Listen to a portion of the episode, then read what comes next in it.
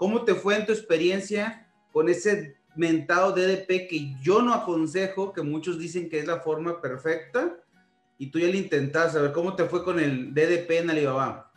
Mira, para empezar, yo te puedo decir que fue mi primera importación y en ese momento yo la hice así porque pues no tenía el, este, el padrón de importadores ni estaba dado de alta eh, ante el SAT como ventas por, por aplicaciones, ¿no? Cuando yo inicié este, tratando de, tratando de iniciar con la importación, vi este producto y la verdad es que me, me, me, gustó bastante. Entonces yo dije, bueno, pues vamos a probar, ¿no? Tomé la decisión y este, al principio todo muy bien, muy padre, porque el proveedor, este, mi proveedor chino, me dijo, tú haciéndonos el pago en 40 días tienes allá tu mercancía, ¿no? Yo empecé a platicar con él aproximadamente unos tres semanas antes. Yo realicé el pago el 10 de diciembre del 2021, del 2020, perdón. Fíjate, 10 de diciembre del 2020. Este, proveedor me decía, 40 días ya está tu pedido ya. Al menos en México y ponle unos 10, unos, unos 20 días más para que llegue a, a tu puerta, ¿no? Porque se supone que es DDP. Entonces, este, según esos cuates, pues me dijeron, con el costo que te estamos dando ya pagaste aduana, ya pagaste, ya pagaste impuestos, ya pagaste absolutamente todo hasta que te llega a tu puerta de tu casa y tú ya no pagas ni un peso más haz de cuenta que si el producto a mí me costaba un peso, pues ellos me estaban cobrando dos pesos por traérmelo, es decir, me estaban cobrando tres pesos en total. O sea, es carísimo, carísimo hacer un DDP vía marítima. Bueno, entonces me manda la cotización, veo toda la cosa, comparo con otros proveedores. Eh, desafortunadamente para la primera importación había visto en muchos lados que solamente ocupabas probar ¿no? el mercado y traer 100 piezas, ¿no? Yo quería traer 50 pero luego empezando a sacar cuentas y todo, pues casi, casi los viajes del traslado me costaba prácticamente lo mismo y fui subiendo a 100 piezas y luego 150 y luego 160, que fue el, el tope de mi presupuesto, ¿no? En ese momento. Entonces compré 160 de estos artículos y pues ya, todo feliz, todo contento y toda la cosa, hice mi pago el 10 de diciembre y me confirmó he recibido el, el, el, este, el proveedor yo sacando cuentas, ¿no? Pues, aproximadamente estaría en mi casa, en tu casa, que estaría a finales de enero, ¿no? Entonces, en ese momento, pues yo estaba todo, todo bien, ¿no? Eh, hice el pago el 10 de, 10 de diciembre y la primera sorpresa fue que este, en el transcurso de enero, el 10 de enero, Alibaba me dice, ya te llegó tu pedido fue la primera alerta que, que, me pasó, no sé si te acuerdas. Sí, sí.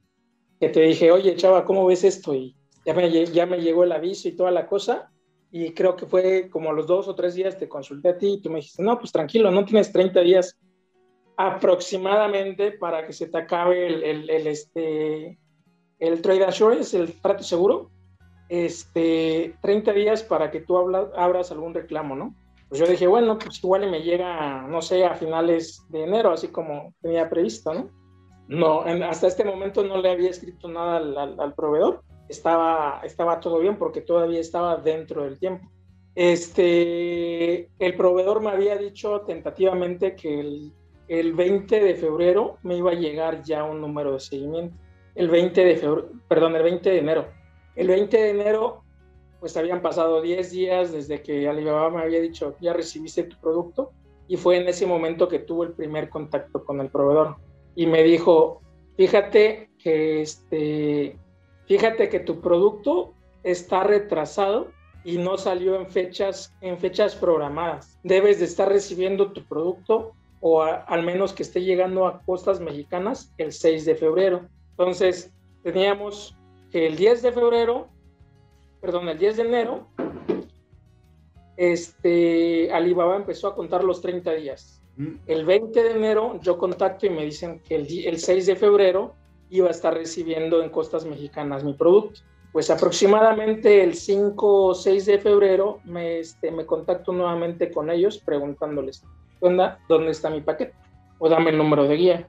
Entonces, nuevamente me dicen, me echan un choro, me dicen, ¿sabes qué? salió, aparte de que salió programado el, el transbordo, el, el navío cuando viene, está retrasado, no está llegando a tiempo. Entonces me dice, tu pedido debe de estar aproximadamente el 20 de febrero en costas mexicanas. Ya me lo había movido dos veces, ¿no? Primero del 20 de, de, de enero al 6 de febrero y del 6 de febrero al 20 de febrero. Entonces yo le dije a esta persona, le digo, oye, pero es que mi, mi trato seguro se empieza, se vence el 10 de enero. De febrero. Perdón, el 10 de febrero. Y le escribí y le dije, ¿sabes qué? No se me hace justo, no se me hace nada, nada, este, digamos, nada padre, se me hace mucho uso de confianza que tú le pongas a Alibaba que yo ya recibí mi producto, cuando no es verdad. Me dijo, no te preocupes, tu pedido ya se mandó, tu pedido ya esto, ya, ya lo otro. Antes de mandarme el pedido, sí me mandó videos de las cajas, las etiquetas que tú me, que tú me ayudaste a hacer. Todo, todo, todo viene, viene empaquetado y toda la cosa. Y, este, y me dice, no somos tramposos, confía en nosotros y todo lo demás. Y lo que siempre le dije, mira, ¿sabes qué? Yo no quiero desconfiar, pero no quiero perder mi inversión. Entonces, le digo, si no me, si no me tienes una respuesta antes de que se venza mi trato seguro, yo voy a levantar disputa y, y voy a seguirla hasta que, hasta que el pedido me llegue a mí, ¿no? Entonces, cuando esta persona me, le digo esto, me dice, este, confía en mí, no, no soy tramposo, no soy nada. ¿Qué pasa aquí? Que después de todo esto, chava, yo levanto la, el trato seguro ante Alibaba un día antes de que se venciera, más o menos el 9 de febrero aproximadamente. Entonces, posterior a eso, este, yo levanto el, acta y le pongo allá, este, no he recibido mi, paquete, yo hice el pago desde el 10 de diciembre, me dijeron que llevaba el, el 20 de, de, de enero a costas mexicanas, aún no tengo mi número de guía, no tengo absolutamente nada de, del producto, no tengo ninguna garantía que me, va, que me vaya a llegar y pido el reembolso de mi, de mi dinero, ¿no? Al día siguiente, esta persona contesta, no podemos regresar el dinero puesto que el envío está en camino. Y según recuerdo, este, Alibaba tiene 10 días para, para responder o para que, para que el proveedor y yo aclaremos y lleguemos, mediemos y lleguemos a una solución, ¿no? A un acuerdo ahí. A un acuerdo. Entonces, aproximadamente esos 10 días se vencían nuevamente el 20 de, el 20 de febrero, que aproximadamente casaba con lo que me había dicho esta persona, que ya me debía de, tener mi, mi número de guía este, ya teníamos que tener algo de que, de que el material ya estaba aquí en México. Ya no le contesté absolutamente nada, es durante esos 10 días. Nuevamente un día antes de, la, de, que, se venza, de que se venzan los 10 días de Alibaba, les volví a escribir y le puse, me habían prometido que llegaba a costas mexicanas el 20 de, de febrero y nuevamente no tengo absolutamente nada. Y se lo mandé otra vez a Alibaba y Alibaba, después de esos 10 días, le dice, espérame 5 días para que yo dé alguna respuesta. Entonces aproximadamente se vencía el 5 de, el 25 de febrero, más o menos, según lo que recuerdo. Para esas fechas le volví a escribir a mi proveedor y le dije, oye, este, amiga, ¿qué, qué pasó? ¿Dónde está mi producto? ya estamos nuevamente a 25 y no tengo nada. Y esta persona me dice, ya está en camino el 6 de marzo, te debe de llegar tu producto. Ya está en costas mexicanas, me dijo. El 25 de febrero aproximadamente. Vence el plazo que tenía Alibaba y pone que yo le suba pruebas y nos da otra vez 10 días más para subir pruebas. Yo le puse, ¿qué pruebas quieres que me que suba? si no tengo mi producto. Y le, adjuntaba a esta persona, al de Alibaba, le adjuntaba las pláticas que teníamos en, el, este, en la mensajería de Alibaba. El mensajero. Ajá. Eh, y allá, ¿sabes qué? ¿Dónde está mi producto? No tengo mi producto, y bla, bla, bla. El proveedor nunca más contestó desde esa vez, ¿sabes? desde que él dijo, el producto ya se mandó. Nunca volvió a decir absolutamente nada. Solamente me dejaba a mí hablar y él no podía decir nada porque no tenía pruebas, ¿me explico? Él solamente podía decir, ya lo mandé y punto. Y yo solamente podía decir, no me ha llegado y punto, ¿no? Entonces, nuevamente nos dieron 10 días y se vencía el 5 de marzo. Según esta persona, que el 6 de marzo ya me llegaba a mi casa y el 5 de marzo no teníamos nada nuevamente. Entonces ya llegó un momento en el que Alibaba decía escalar disputa, escalar disputa para ver cuál es el problema, ¿no? Y, yo el 5 de marzo, así muy molesto, le puse, pues es que necesito que me dé una fecha de cuándo me va a llegar mi producto. Me dijiste desde que el, el 20 de, enero iba a llegar. Luego me lo cambiaste al 6 de febrero. El 6 de febrero te fuiste al 20 de febrero. Del 20 de febrero te fuiste al 6 de marzo. Y así le fui explicando a Alibaba, ¿no? Digo, ya son casi 90 días desde que se pagó el, desde que se pagó el, este, la compra del producto y yo no tengo absolutamente nada. Entonces, Alibaba me pregunta, ustedes propongan que se necesita. Yo le dije a Alibaba, yo quiero 10 días después, a partir de que el producto llegue a las postas mexicanas, para que llegue a mi domicilio y yo revise que todo esté bien y no pasa absolutamente nada. Y el IBA me puso ok, ¿no? Estábamos hablando del 5 de marzo. Se extiende la garantía hasta el 15 de marzo. Oye, ¿estamos qué? A 29. Entonces, ya no me contestó nada el IBA, y ya aproximadamente el 17 o el 18 me contacta mi, mi vendedor y me dijo, te voy a, te voy a hacer el, el, este, te voy a hacer válida la garantía, mes. Ya la persona que, yo le encargué se va a hacer responsable del pago, mes. Y, este, y me pone, cancela, cancela el, trato seguro y nuevamente levántalo. Y ella nuevamente te contacté a ti, te mandé un mensaje y te dije, chava, esta persona me está pidiendo que yo cancele y que nuevamente levante el trato seguro. Y no recuerdo qué me dijiste tú. Posiblemente, no me acuerdo, pero posiblemente dije que no lo hicieras, porque si le cancelas, es una artimaña para que no te pague y ya no te paga, güey. Lo que yo les recomiendo es que si tienen un problema con esto, aparte de, este, de, tener a alguien que, les guíe como es Chava, contacten y tengan, tengan mucha comunicación con lo que viene siendo soporte de Alibaba. Traten de comunicarse al 100% y explíquenle todo esto. Y estas personas siempre te dicen, la verdad es que si a mí me dijeron en ese momento, si tú cancelas, el botón del trato de seguro va a desaparecer y no va a haber forma de que tú lo vuelvas a activar.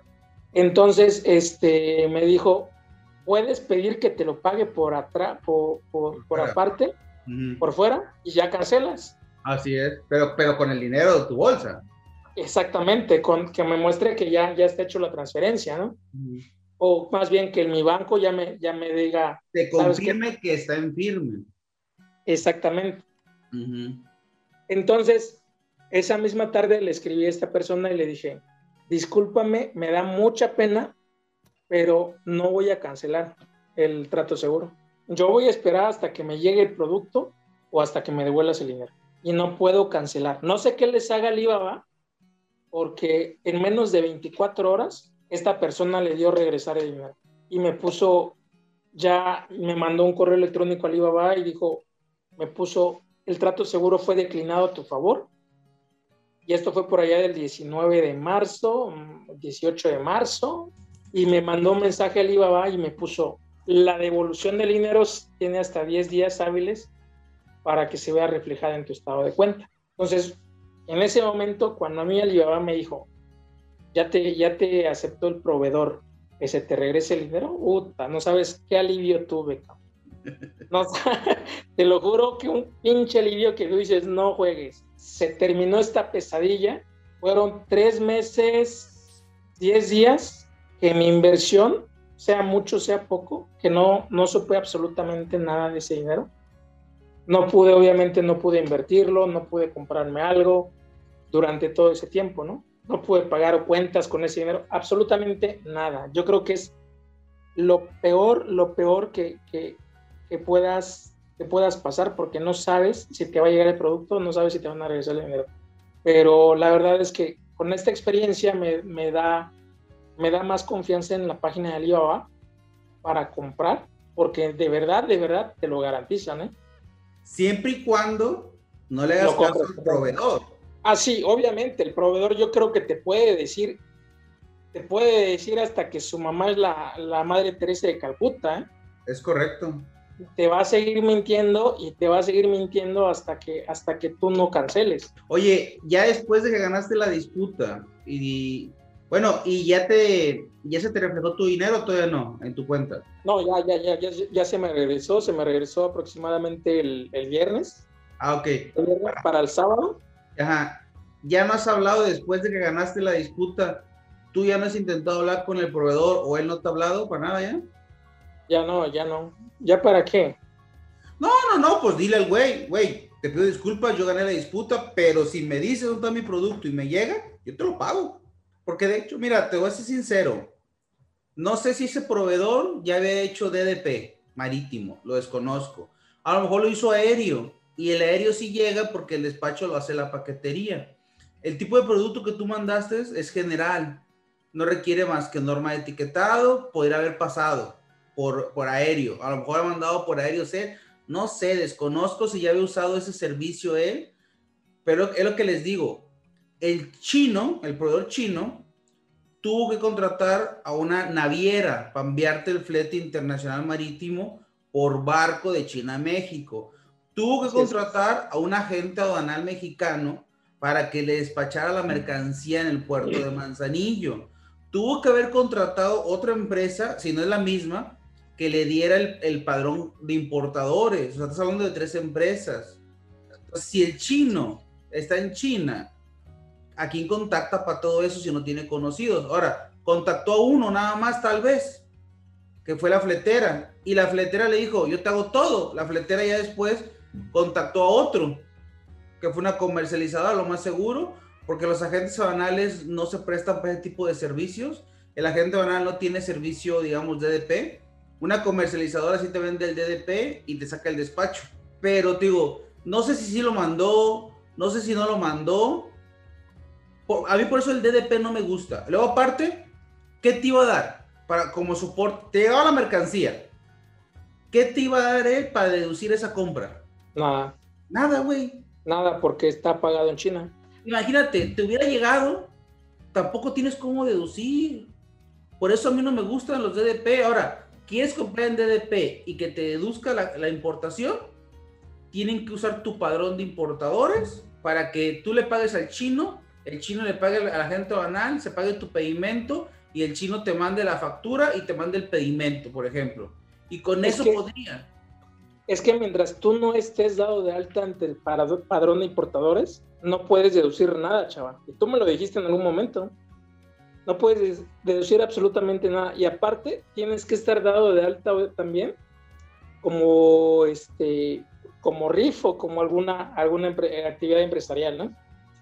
Entonces, este, al final, al final, yo creo que definitivamente lo más fácil, lo más sencillo es estar dado de alta ante el, ante el SAT y tener tu lista de padrón de importadores. El DDP sí es deducible, ojo, pero luego lo mismo.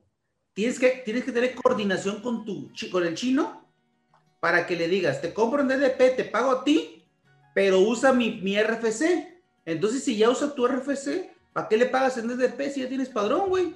Exactamente, no tiene caso que tú tengas DDP o que tú pagues un DDP si ya tienes padrón. No tiene caso. esa, forma, sí se puede hacer deducible, pero tienes que darle tú tu padrón para que saque tu pedimento a tu nombre y ahora sí pueda este, hacer los gastos a tu nombre y no pasa nada. Te dan las facturas y sí lo puedes deducir. Pero si ya tienes padrón, pues ¿para qué compras DDP? Es súper caro contratar un DDP. No tienes padrón, no compres en DDP. Mejor busca una buena comercializadora que no te chingue tanto, digamos. Dice, no me quiero dar de alta porque son mis primeras importaciones voy a ver. Ah, está bien, güey. Contrata una comercializadora mexicana que tenga todo el control para que digas tú, al menos tengo un güey en México a quien pelearle. Entonces digo, como tú bien lo acabas de mencionar, alta del padrón de importadores, tú directamente la compra, tu agente banal, tus fracciones para ver qué permisos y vámonos, todo directo